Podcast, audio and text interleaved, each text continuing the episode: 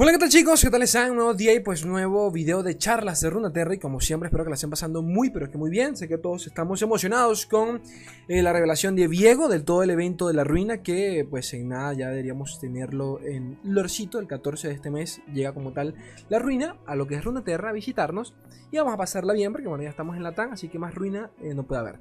Sea como fuese, el, el, sábado pasado, papito Steve Rubin, ya lo conocen, bastante conocido acá en la casa, eh, jefe de, diseños y cambio en vivo del juego. O sea, todo lo que se basa, todo lo que trate el tema de nerfeos, bufeos, cualquier tipo de cosilla, recae directamente en él. No solo eso, él también formó parte del equipo que diseñó a Vieguito y que también diseñó a Papito Aphelios, ¿de acuerdo? Así que interesante el video de hoy. El caso es que, bueno, la semana pasada, el, sábado, hace unos días eh, participó en un stream en donde, pues, eh, nada, tocó todo el tema del último parche. Recuerden que este parche fue bastante... había mucha expectativa sobre este parche. Recuerden la, polémica, la, polémica, que hubo con las últimas declaraciones de Riot sobre el tema de Ciridelia. Bla, bla, bla, bla. Ya ustedes lo conocen. Y bueno, este parche pues nos ha calmado todo. Maldita moto de mierda.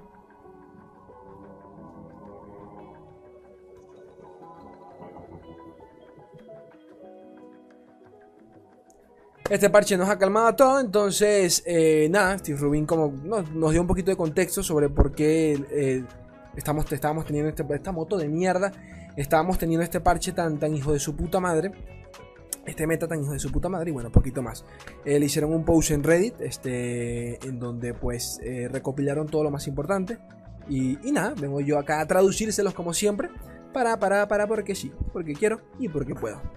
Vamos a comenzar Comencemos con esta chingadera y lo primero que tenemos por acá es nada, eh, un poquito de pensamientos antes de, bueno, la filosofía a la hora de realizar cambios específicamente durante este parche, ¿no? El 2. El, este, ¿Cuál era? El 2.11. 0. No, 2.11. ¿sí? Ni recuerdo.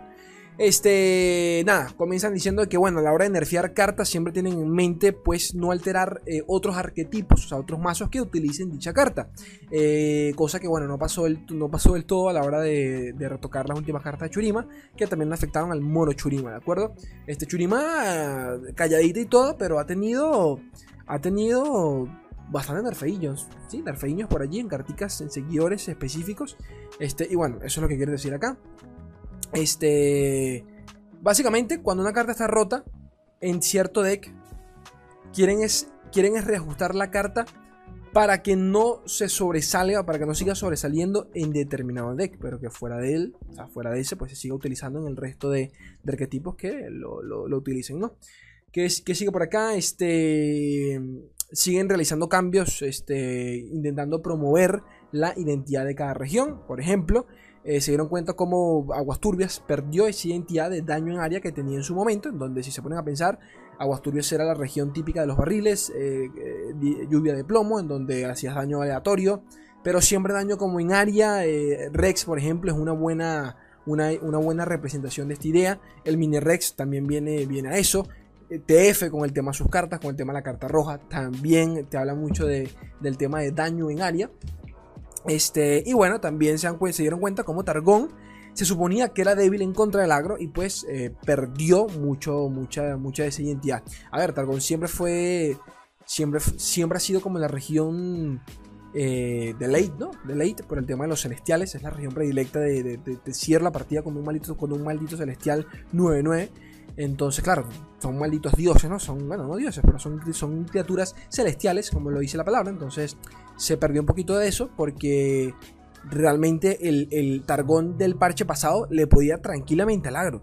Pero tranquilamente, el, Fangs, por ejemplo, de Fangs, el coste 4 del amiguito de Aphelios, lo, bajabas, te curabas, eh, tenías, tenías eh, el, ¿cómo se llama? La cascada pálida le aumentabas el daño, con el tema de las gemas también, tenías el coste 4 también, el, el, Solar y coste 4 con robo de vida, que hacía 5 de daño para cuando se bajaba, o sea que te curaba 5 solo en ese turno, o sea, tenía muchas herramientas para curarse y pues bueno, de allí podemos entender un poquito los nerfeos del último, del último parche y, y bueno. Este, comenta por acá de que no esperan, de que no, esperemos que hayan cambios, parches así de grandes en, en un futuro. Eh, por obvias razones. Solo que bueno, en este caso lo meritaba. ¿Qué más dice por acá? Este, nada, les preguntaron sobre reducir el coste a ciertas cartas, eh, sobre si eso era más viable. Por ejemplo, mucha gente pedía en el último parche bufearon a, Raza, pero realmente mucha gente pedía que le devolviesen el coste que tenía antes. Raza, si no me equivoco, era un coste 7, lo cual hacía un poquito más viable que a día de hoy, que directamente ni se, lo ve, ni se le ve en ningún deck. Sea como fuese, eh, comenta por acá de que este, a Steve Rubin le parece una solución bastante. Bueno, Steve no, todo el equipo, porque no, era solo Steve. Pero bueno, eh, a todo el equipo le parecía una solución bastante floja. Y que, pero que bueno, también están conscientes de que, en resumen, están conscientes de que hay muchas unidades de alto ni de alto coste que realmente son totalmente inútiles. Un simple ejemplo acá totalmente aleatorio. Coste 9 tenemos a Ledros, una carta insignia de Isla, de las Sombras y que se ha utilizado en casi todos los malditos decks de la región, o por lo menos muchos de los decks metas lo llevan. Este, y por otro lado tenemos a, por ejemplo, al Kadregi, creo que se llama así, no recuerdo Kadregi, el dragón de, de Demacia, de igual forma, coste 9. Y pregúntame si tú has visto ese dragón ni por equivocación tú has visto ese dragón. La única forma que tú veas ese, dragón es porque te lo haya generado otro de tus dragones. Del resto es imposible. Porque no representa ningún tipo de win condition. Y por lo general, las cartas coste 9 no es que tengan que tenerlo, pero definitivamente deben tener un impacto eh, importante sobre la partida. Y hay muchísimas coste 9 que no lo son. Es más, tanto es así que yo siempre, se lo, siempre lo comento en, con el tema del del, del Trirayo, ¿de acuerdo? El Trirayo, del hechizo de Draven Real. Yo, eh, yo se los he dicho en un par de gameplays y además tengo un video dedicado, un video dedicado a esa carta. La pueden buscar. Tengo un video dedicado a esa carta y la cantidad de, de probabilidad que, o sea, qué coste, que, qué nivel de carga te conviene más, ¿de acuerdo? Tenerla en nivel 5, nivel 6, nivel 7, nivel 8, nivel 9, nivel 10. Por ejemplo, el nivel 10 es una mierda para esa carta. Eh, el punto exacto el mejor punto exacto para esa carta es, tenerlo en, nivel 8, ¿de acuerdo? Por, la, por el tipo de, unidades que te puede invocar. Que por lo general suelen ser mejor que hasta las propias de coste 9. Y eso nos habla mucho de eh, que sí, pues las coste 9 son una reverenda mierda. Así que bueno, eso. Este, acabado eso, ya podemos pasar a platicar un poquito sobre los cambios a campeones y por qué pues lo hicieron, comenzando acá con Papito Asir. Continuamos con Asir y por acá comenta Papito Steve que estuvieron, estuvieron testeando Asir con 4 de vida, ¿de acuerdo? En vez de... Recuerden que el nerfeo Asir cayó fue eh, directamente en su evolución, en su nivel 2, eh, su condición de evolución, mejor dicho, y pues nada, se dieron cuenta de eso, que el problema realmente con Asir y Irelia era, era el nivel 2, no tanto la vida. Entonces, básicamente por eso se fueron para ese lado, sabiendo de que este de paso, eh, reducirle el coste, eh, reducirle la vida, pues afectaría también a, otros decks, como por ejemplo el Monochurima. Que, no que nunca se ha visto, sinceramente, nunca ha sido meta, pero que bueno, tienen fe de que en algún punto así sea, ¿no? La siguiente carta que retocaron fue Droplet, que fue el Droplet es el chiquito este, el coste 1, ¿de acuerdo? Que cuando se baja, este, tiene eh, adaptable, evasión, y de paso cuando se retira robas una unidad. Por acá comenta Rubin de que realmente el, nerfeo no fue enfocado a Ciridelia, sino que directamente se dieron cuenta de que la carta era, era prácticamente gratuita porque no te costaba maná. Este, y que de paso para hacer un coste 1 era muy fuerte en comparación al resto y que esto pues podría tener eh, les dificultaba a ellos eh, crear cartas, no, retocar cartas coste 1 a largo plazo sabiendo que había, había una tan fuerte, ¿no? Entonces decidieron irse directamente por lo sano y nerfearla de una, ¿no? Y es cierto, o sea, recuerdo cuando, cuando vi esa carta, a ver, es una carta muy de muy de, un nicho muy específico. O sea, no, es una carta que meterías en cualquier eh, deck de Jonia, por ejemplo. Pero definitivamente es una carta muy fuerte. Las cosas como son, para hacer un coste 1 en su momento era lo que te hacía adaptable, evasión, adaptable evasión. Y si la retirabas, robabas una carta. ¿Qué pasa, papá? ¿Todo bien en casa? La constelación de la serpiente y el equinoccio. Eh, comenta para acá Rubin de que pues eh, se supone que es buena silenciando. Ojo a eso. Eh, pero que decidieron nerfear a la serpiente directamente porque, nada, querían, querían nerfear el Early a Dragón en general, así que me parece totalmente worth.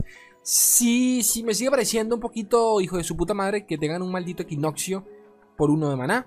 Eh, sinceramente hablando, pero bueno, eh, entiendo, entiendo la decisión. Riven, este, ya, ya tenían planeado el cambio a Riven, el temita de, que ahora cuando tiene ficha ataque y, se le invoca automáticamente gana una, un, fragmento de la espada del exilio. Pues este, ya lo tenían planeado, pero que no querían eh, quitarle un poquito el reflector a Mamitirelia para su lanzamiento. Entonces, bueno, eso. El Sparring Student, que es el estudiante este, estudiante este, estudiante de mierda este de Arcidirelia, el coste 1. dijeron que Este, si ellos hubiesen querido nerfear el deck a Cirirelia directamente, hubiesen comenzado por esa carta. Pero de que se siente. A mí me encanta esta, me encanta esta mentalidad porque te habla mucho de que estos manes hacen lo que les dé la gana, ¿saben? O sea, tampoco hay, que buscarle mucha vuelta porque nerfean o no, nerfean cosas, ¿no? Pero comentan por acá de que ellos, eh, nada, que les parece cool eh, poder tener, poder utilizar cartas viejas en colecciones nuevas, ¿no? En los nuevos decks. Eh, así que usan de ejemplo, como por ejemplo, usan de ejemplo acá la matrona, ¿de acuerdo? que sí, la verdad se siente bien porque sientes que siempre puedes echarle un ojo a cartas viejas a ver si puedes, puedes traerlas al nuevo meta la mayoría no, pero siempre se siente bonito poder, sí, poder tocar casas, eh, carticas viejas, las cosas como son. Blaze Surge, que es el hechizo que crea Mamitirelia, recuerden el hechizo este que, el hechizo del leveleada que crea ella, que es como el 5 pack, que te, permite cambiar de posición. Comentan para acá de que ellos no querían de que, bueno, nunca, nunca tuvieron planeado tenerla en coste de, coste 1 de maná. Recuerden que, que, actualmente es totalmente gratuita. Este, básicamente porque tenerlo a una maná sería, en muchos casos sería prácticamente que imposible utilizarla. Lo cual es cierto, a ver, eh, eh, me parece cierto, eh, de allí que también nerfearan a Irelia, o sea, nerfearan su, su, level up, ¿no? su condición de level up, porque muchas veces yo, pues es como dice la acá, no querían que tuvieses tres Blazers en mano y que no pudieses utilizarla porque no tienes el maná. Y es cierto que llega al punto a veces en donde tienes cuatro copias de la carta y no puedes ni utilizarla porque no te sobra el maná. A veces los combos son demasiado justos y de vaina puedes utilizarlo una vez. Entonces creo que entiendo un poquito. Se fueron directamente por el nerfeo del level up y no tanto por, por su por su evolución, ¿no? Eh, directamente. Entonces me, me, la como, ¿no? Me parece worthy. Seguimos y pasamos con el hito de Asir. Comenta por acá Papi Steve de que este, están conscientes de que, actualmente hay un problema con el tema de removals sobre los hitos y que, bueno, este era uno de las pocas, de las pocas eh, hitos que económicos que se utilizaban actualmente en el juego. Este, además de eso, pues se, sentiría muy mal, muy mal eh, aumentarle el coste al hito, sabiendo que Asir es coste 3, Irelia es coste 3, y, hacer el hito de 2 a 3, pues directamente romperías un poquito la curva del, del deck, ¿no? Entonces, nada, se sentiría muy mal. Eh, sobre Nasus Thresh, eh, comenta por acá de que directamente querían reducir un poquito el early del, deck, porque Nasus le pasaba. Nasus era bueno en. O sea, Nasus es muy jodido, porque Nasus tiene un late de puta madre por Nasus y la atrocidad. Y no solo eso, tiene un, tiene un early muy bueno. Nasus es un deck agro que, a ver, teniendo una buena curva en mano, es de es muy jodido de parar. Las cosas como son, es muy jodido de parar. Entonces, nada, por eso que le redujeron el coste al papito, al, ¿cómo se llama? La, la abominación, abomination, que tenía 3 de vida, ahora tiene 2. Y por ende, por más estúpido que parezca, actualmente ese deck se puede matar. O sea, actualmente eh, se come ese deck, las cosas como son. Este, con el tema de la avalancha, con el tema de. Con el tema del hechizo este de, de, Lisandra que crea la evolución eh, uno dañó toda la mesa. O sea, hay, mil formas de limpiar la mesa a, Nasus, sabiendo que la gran mayoría de sus unidades tiene pues uno de vida. Mm, fuera de eso, el, único problema que tienes en ese deck es Thresh. Y después de eso vendría Nasus. Pero si. Pero Nasus. Nasus, si, se lo mata antes, es decir, si matas a sus unidades antes, si matas a Thresh antes, Nasus es lo de menos. ¿De acuerdo? El problema es cuando Nasus empieza a stackear. Pero bueno. Este, sobre Tarik y el, y el arquetipo de los soportes. Esto es lo que yo he dicho miles de veces que yo no entendía por qué le bufían el daño a los soportes cuando el tema es que tengan más vida para poder aguantar más tradeos. Y aquí lo comentan. Que si, que si aumentamos vida, pues quizás puedes atacar un par de veces más. Lo cual pues mejora, ¿no? Activa, activa la capacidad que tienen los soportes de, ayudarte, ¿no? Entonces, algo lógico, pero no sé por qué no lo habían hecho. Este, Papito Felios comentan de que durante su momento, cuando nerfearon el templo del velo, este eh, estaban un poquito asustados de, que capaz no hubiese, sido lo, no, hubiese sido lo suficiente y por ende también retocaron a Felios directamente porque fue doble nerfeo. Eh, yo me acuerdo ese día se retocó a Felios y al templo, por ende se murió el arquetipo prácticamente. Eh, pero que bueno, se dieron cuenta que tampoco, tampoco era para tanto, entonces están intentando revertir ciertos cambios, como pudimos ver en, en. Will of Ionia, que es la voluntad de Ionia, el hechizo de retirada coste 5, lo, lo, bajaron de nuevo a coste 4, si no me equivoco, eh, haciendo que, alegando acá de que el juego actualmente es mucho más rápido, así que ellos creen que está totalmente ok. Sobre disciplinas gemelas comentan por acá de que recuerden que pasó de coste 3 a coste 2 y actualmente es un, es un hechizo top de, de Ionia. Este... Comenta por acá de que, de que los hechizos ¿Cómo decirlo? De que los, los truquitos, ¿no? Los estos hechizos que nos permiten tradear efectivamente eh, como por ejemplo puede ser Char de, de, Demacia, este, Cajada Pálida por parte de Targón, dense cuenta que Cajada Pálida la nerfearon, eh, sigue siendo top en Demacia, este, por lo general suelen afectar 4 stats, esos hechizos en general. Entonces, eh, por acá de que bueno, ellos creen que bajando el coste pues estuvo bien. Además, disciplinas gemelas, como digo, en comparación a los hechizos actuales de coste 2, coste 3, es una mierda las cosas como son. Entonces sí, en comparación tiene sentido el, el, bufeiño. Aunque es jodido. Que te dé 3 de vida o 3 de daño a tu, a tu gusto es bastante. Ah, bueno, otro, otro ejemplo de esto, por ejemplo, el coste 2 de Flare, ¿no? El, el, el, ¿Cómo se llamaba? el canto, canto de troll, ¿no? El... Sí, canto de troll. Sí, creo que es canto de troll. Es que no, se me olvidó en español. Pero bueno, dense cuenta que afecta 4 stats. Te reduce 2 de daño del enemigo y 2 de daño de, cualquiera de tus unidades. Y aumenta 2 de vida cualquiera de tus unidades. Entonces, la puta madre. Y por 2 de maná, la recalcada concha. Pero bueno. A ver, otro que valga la pena por acá. The Watcher, el vigilante. Nada, se suponía que iba a ser una win condition alternativa en el deck. Pero que tampoco era. Tampoco esperaban que llegase tan rápido. Tan simple como eso. Eh, Hunter, que es la chiquita de esta coste 3, que es un 4-3 con Fearson y de paso otorga vulnerabilidad, comenta de que están conscientes de que la carta es muy fuerte, pero de que no querían nerfear muchas cartas de Churima. Este, quizás cuando Churima tenga otras eh, herramientas, eh, sin duda puede que la nerfeen, aunque pase a ser un 4-2 o un 3-3. Así que ojito a eso. Este, Leonita, mucha gente no lo sabe, pero Leona salió con un book. Leona en su level up, en su nivel 2, mejor dicho, tenía Abrumar. ¿de acuerdo? Eh, mucha gente se dio cuenta, se dio cuenta. Y un Rioter comentó de que era, estaba planeado, ¿de acuerdo? O sea, eh, está... Eh, ¿Cómo decirlo? Porque claro, mucha gente encontró el book, o sea, encontró el temita del book, porque un book no era, o sea, realmente salía, salía allí en la carta que tenía Brumar, pero no estaba en las notas del parche. Se le preguntó en Rioter, creo que fue en Raid, y el man comentó de que no, todo, todo era intencional, solo que bueno, como que se les pasó. Y eh, después Frubin aclaró de que sí lo estaban testeando, como dice acá, pero que decidieron no, irse por ese camino. Así que acabamos eh, ya con el tema de los campeones y cartas eh, en específico, ¿no? Y bueno, gente, ya un poquito acá finalizando, comenta, vamos a la sección de preguntas y respuestas que hicieron en el stream.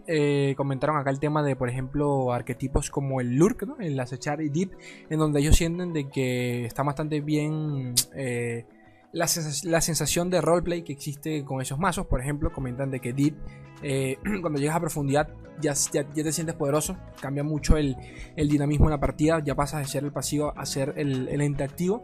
Este, ya que tus unidades tienen más poder y todo el tema.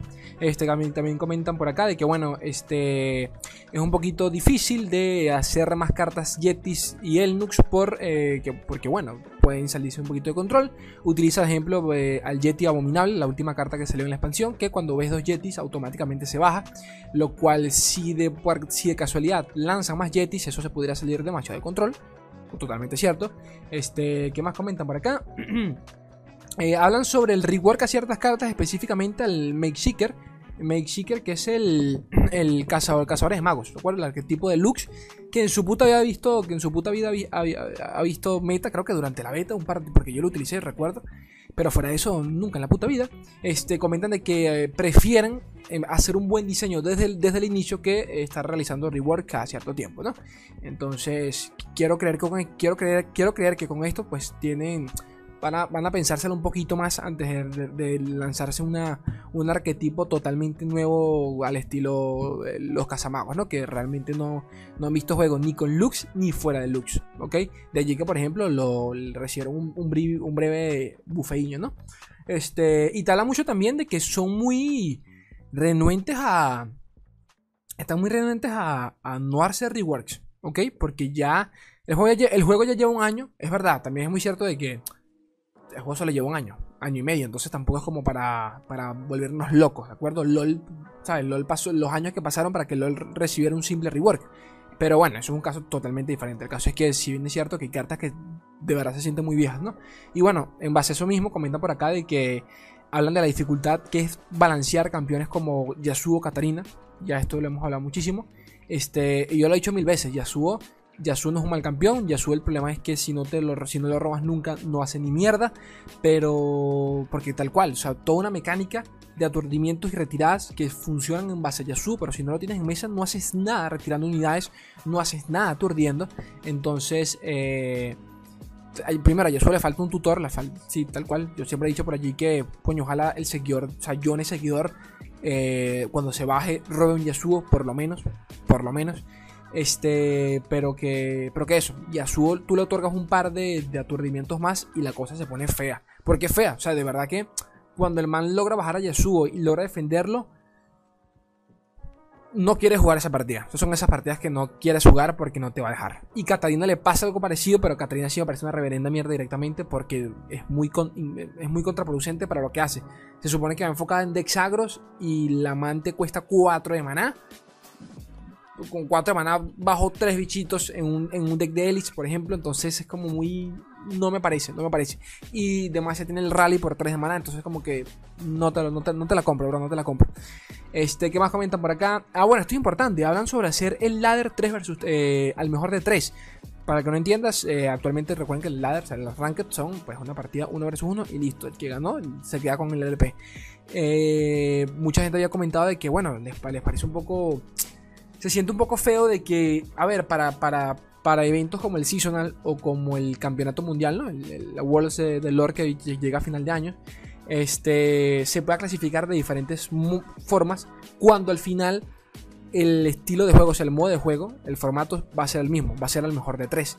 Entonces, ¿cómo es posible de que los jugadores del ladder y los del guantelete, pues digamos que este, puedan clasificar de la misma forma si al final, del, al final del día son estilos de juego diferentes? Y es cierto. O sea, en el ladder eh, nunca, su puta madre, nunca lo digo por menospreciar, se premia muchísimo más eh, lo que es la constancia, ¿no? Y, literalmente estar sentado jugando, jugando, jugando, cuando muchos jugadores de repente prefieren directamente pasar a un formato más estilo torneo, este, el mejor de tres, en donde se premia un poquito más el, a la hora de qué line-up llevar, cuál llevar, y realmente son estilos de juegos totalmente diferentes. Yo les puedo dar un deck a ustedes el día de hoy y les puedo decir, ese deck va a funcionar, solo spamenlo aprendan a utilizarlo y eventualmente van a subir. Y eso puede pasar, pero a nivel competitivo eso no va por allí. O sea, la line-up es muy importante porque te contarían a la hora de qué test, qué test llevar para, para contrarrestar ciertos decks. Es otro tema. Entonces, suena muy raro de que dos estilos de juegos choquen para llegar al mismo fin, que es el campeonato mundial o al seasonal, como sea.